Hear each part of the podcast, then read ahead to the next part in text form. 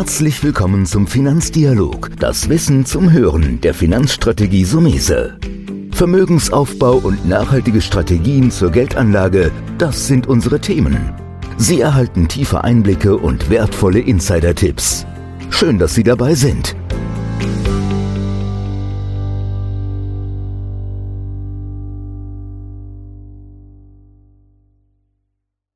Ich bin Volker Pietsch. Regelmäßig in diesem Podcast machen wir so einen kleinen Marktüberblick und heute ist es wieder soweit. Bei mir ist Antonio Summese.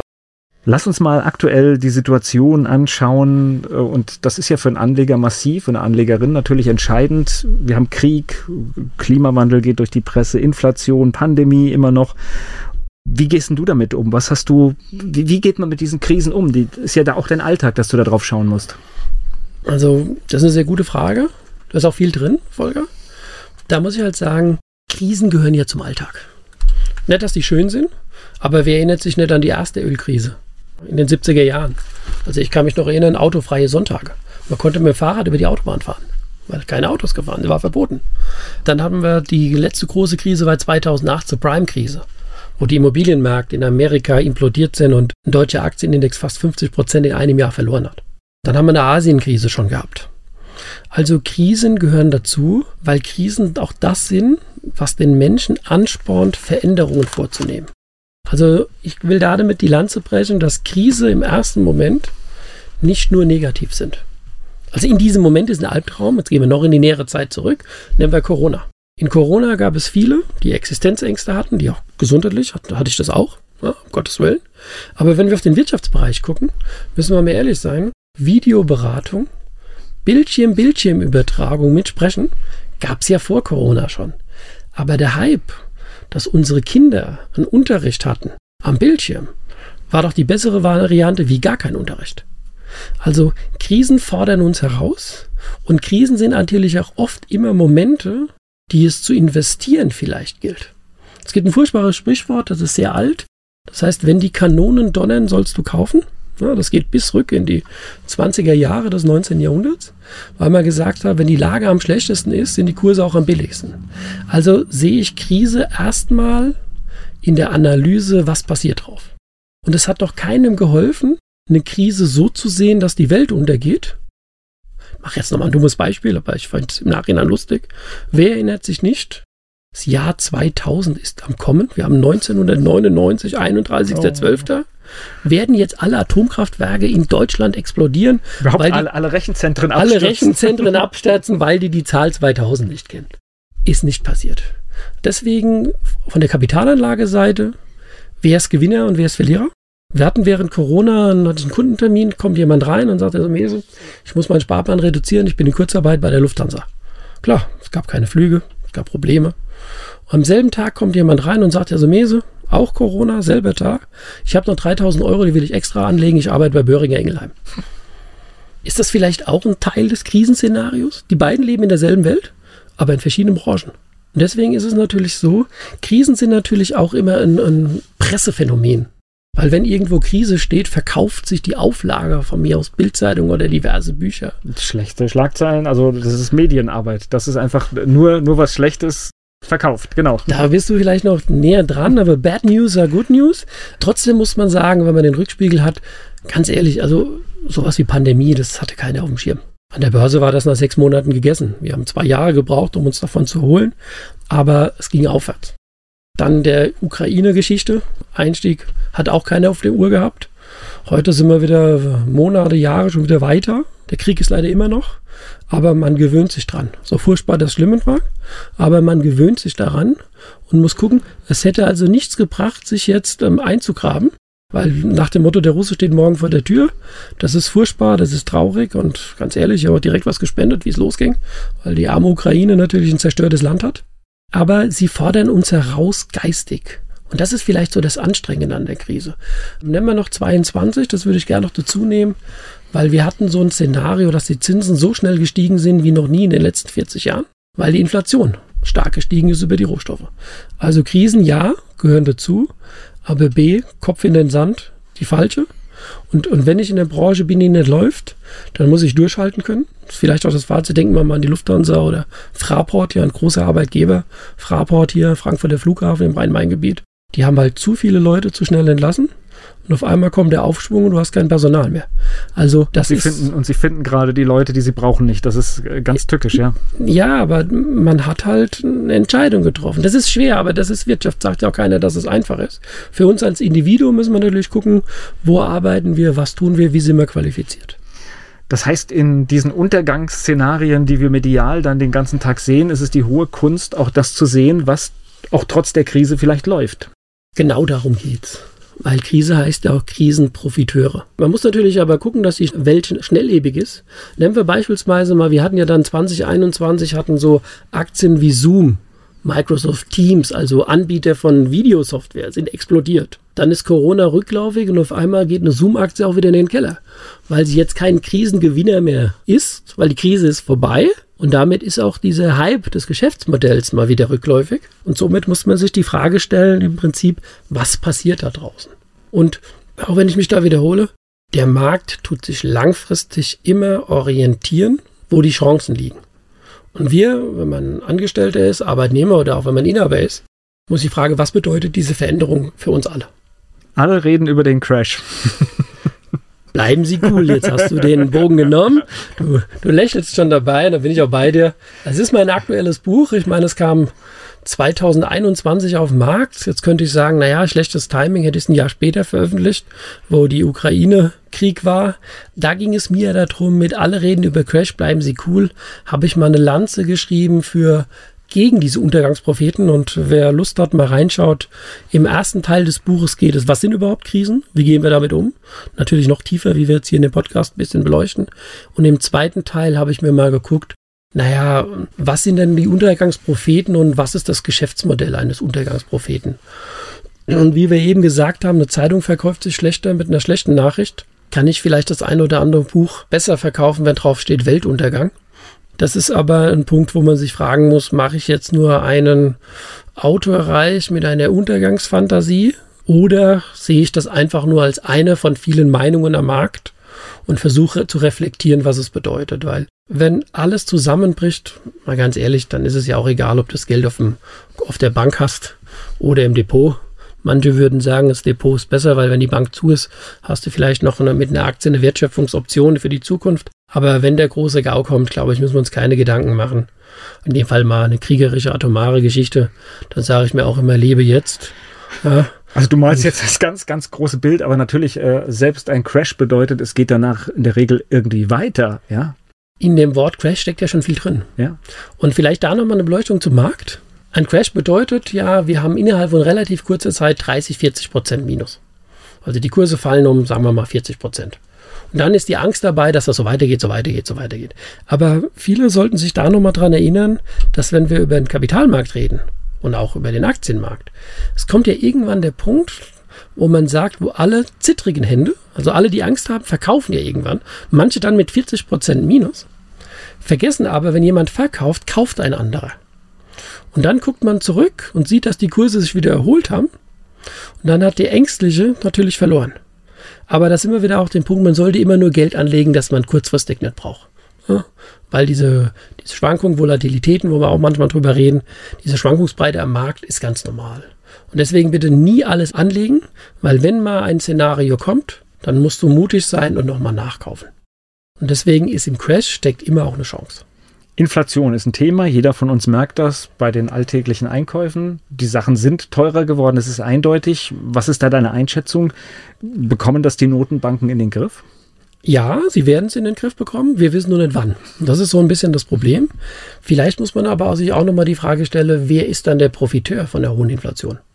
Also für uns beide bin ich bei dir, Volker, wenn wir einkaufen gehen und du kriegst weniger in deinen Korb rein im Supermarkt, weil es alles teurer ist, ist das ein Riesenproblem. Wenn ich jetzt aber der Staat bin und die Preise werden teurer, ja, das heißt, die Butter kostet nicht mehr, sagen wir mal, 2 Euro, sondern 2,20 Euro. Die Butter ist 10% teurer geworden, dann steckt da in der Regel auch Mehrwertsteuer drin. Das heißt, mit höheren Preisen steigen die Einnahmen des Staates. Und wir können das, was wir volkswirtschaftlich nochmal sehen, wenn man sich das ansieht, gibt es ja die sogenannten Maastricht-Kriterien. Der eine oder andere Anleger kennt das. Das heißt, der Staat soll sich nie mehr verschulden wie 60 Prozent seines Bruttoinlandsprodukts. Halten die meisten Staaten nicht ein, aber es ist eine Zahl. Nur um mal so ein bisschen das Gefühl zu kriegen. Wenn ich also bis 60 Prozent meines Staatshaushalts mich verschulden darf, und jetzt versuchen wir wieder ein bisschen, ich denke an Zahlen. Jetzt sagen wir mal, der, der Staatshaushalt wäre 100 Milliarden und ich soll mich nicht mehr verschulden wie 60 Milliarden. Dann kannst du ja Folgendes tun. Was würde jetzt passieren, wenn der Staatshaushalt auf 200 Milliarden steigt? Weil durch Inflation werden die Güter teurer und damit wird die Summe des Bruttoinlandsprodukts größer. Und damit die Möglichkeit, Schulden zu machen. Richtig. Ja. Und so hast du natürlich auch die Möglichkeit, oder umgekehrt wird man sagen, die Schulden entwerten sich dadurch ja etwas. Also ein, ein Schuldner ist dann auch ein Profiteur. Aber ich fasse es nochmal zusammen. Für uns im Einzelnen ist eine hohe Inflation ein Albtraum. Für das System an sich ist es eine große Chance, Schulden so ein bisschen wegzudrücken. Das heißt, eine hohe Inflation, die natürlich bekämpft werden muss, aber das dauert, führt eigentlich zu einem besseren Verhältnis in den volkswirtschaftlichen Zahlen, würde ich da sagen. Sprich Bruttoinlandsprodukt. Also wir profitieren alle davon, wenn das Gesamtsystem stabiler ist. Es würde nur gefährlich werden, wenn wir so eine große Lohnpreisspirale bekommen. Weil wir hatten jetzt in den Verhandlungen gesehen, da muss natürlich mehr raus und die Arbeitnehmer haben auch viel mehr verdient. Ja, und es gibt auch Sonderzahlungen steuerfrei. Äh, da waren noch gute Ansätze dabei. Solange wir keine Lohnpreisspirale sehen, also dass die Beschäftigten jetzt alle sagen, wir wollen alle morgen 20, 30 Prozent mehr, sonst arbeiten wir nicht, dann wird die Wirtschaft nie ganz absaufen. Also die, alles in Maßen sozusagen. Unternehmen nutzen natürlich wahrscheinlich auch die Chance der Inflation, auch die Preise noch mehr zu erhöhen, als sie eigentlich steigen müssten. Das nennt man Preisfestsetzungsmacht. Also wenn du ein Produkt hast, wie nennen wir mal ein Apple-Handy, und eigentlich ist die Inflation 5%, aber du erhöhst die Preise um 8%, dann hast du noch eine zusätzliche Einnahmechance. Aber das können natürlich nur Unternehmen machen, die wirklich ein Produkt haben, das entweder existenziell ist oder so eine starkes Brand haben oder so eine starke Marke wie vielleicht ein, ein Apple-Handy. Also das ist richtig. Das kann man natürlich auch im Einzelfall nutzen. Das könnte aber auch äh, so aus Sicht von Anlegern interessant sein, ne? Na, natürlich. Das ist, ja, das ist ja ein Marktsegment ja? und Aktien mit Preisfestsetzungsmarkt oder dass der Markt darauf in gewissen Maßen reagiert. Der Aktienmarkt hätte nur ein Problem, was ich eben gesagt habe, wenn wir eine wahnsinnige, riesige Inflation bekommen. Das sehen wir, so gibt ein Modell, ehrlich gesagt, schon seit vielen Jahren, das ist die Türkei. Dort haben wir Inflationsraten, die teilweise 50, 80 Prozent pro Jahr sind. Und wenn das passiert, steigen dann die Zahl der Arbeitslosen, weil ein Unternehmen kann dann, wenn es nichts mehr verkauft, ja, weil es Engpässe an jeder Ecke gibt, dann tickt so eine volkswirtschaftliche Bombe und eigentlich fahre ich dann ein Land grundsätzlich eher an die Wand. Also die Fondsanlage und Aktienanlage ist weiterhin interessant, oder? Die bleibt interessant, immer in der gewissen Beimischung. Und das ist wieder risikoabhängig, wo ich sage, bei dem einen oder anderen sind 30 Prozent das Richtige. Es gibt auch mal 70, 80 Prozent. Aber das hängt an der Höhe aber wie du sagst, Unternehmen stellen sich ja auch auf dieses Szenario ein.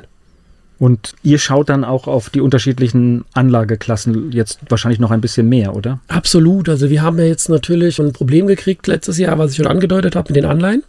Nicht nur wir, sondern alle. Die Renditen sind wahnsinnig schnell gestiegen und das hat dazu geführt, dass die Anleihenkurse stark gefallen sind.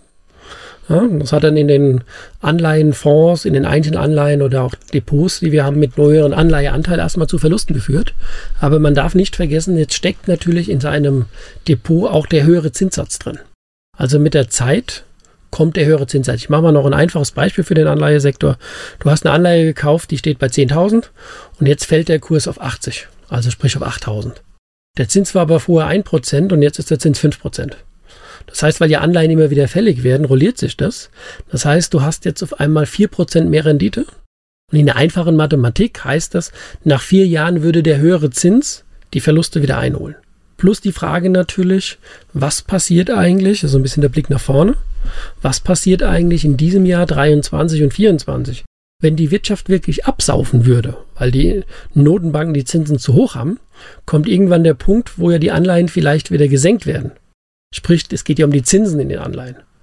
Das ist ja, wenn man wirklich über Dekaden schaut, über die letzten drei, vier, fünf Dekaden, kann man sagen, wenn die Wirtschaft nicht läuft, werden die Zinsen gesenkt, um die Wirtschaft anzukurbeln, um zu motivieren, dass die Unternehmen investieren und mehr Umsatz generiert sind. Und wenn die Wirtschaft zu heiß läuft, und das haben wir aus der Ecke der Inflation auch, muss ich die Zinsen senken. Also wenn wir vielleicht in zwei Jahren uns unterhalten hier im Podcast, werden die Zinsen vielleicht schon wieder gesenkt und dann hast du auf der Anleihe auf einmal einen Kurssprung. Also eine Anleihe ist immer irgendwo eine Art Versicherungsprämie. Aber ich glaube, es ist jetzt mal wieder ein Tick normaler, dass es auch wieder mal gute positive Zinsen gibt. Welche Rolle spielt dann Gold im Moment? Also wir machen ja so eine große Marktbetrachtung. Gold hat ein bisschen ein Problem, weil jetzt wieder Zinsen da sind.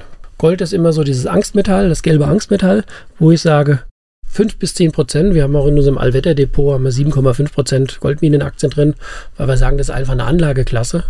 Aber ich würde momentan jetzt keine großen Bestände in Gold aufbauen, weil du kriegst keine Zinsen, keine Erträge. Also beigemischt ja, aber nicht übergewichten. All die Dinge, die wir da gerade in dieser Gesamtlage haben, bedeutet, die Kursschwankungen sind, sind größer. Ne? In Phasen, wo es Krisenszenarien gibt, ist das immer so. Ich meine, wir träumen davon, dass ein Aktienmarkt vielleicht 5% nach oben und nach unten geht. Im Mittelwert gibt es da auch Zahlen. Ja. Im Mittelwert ist ja alles immer ein bisschen anders.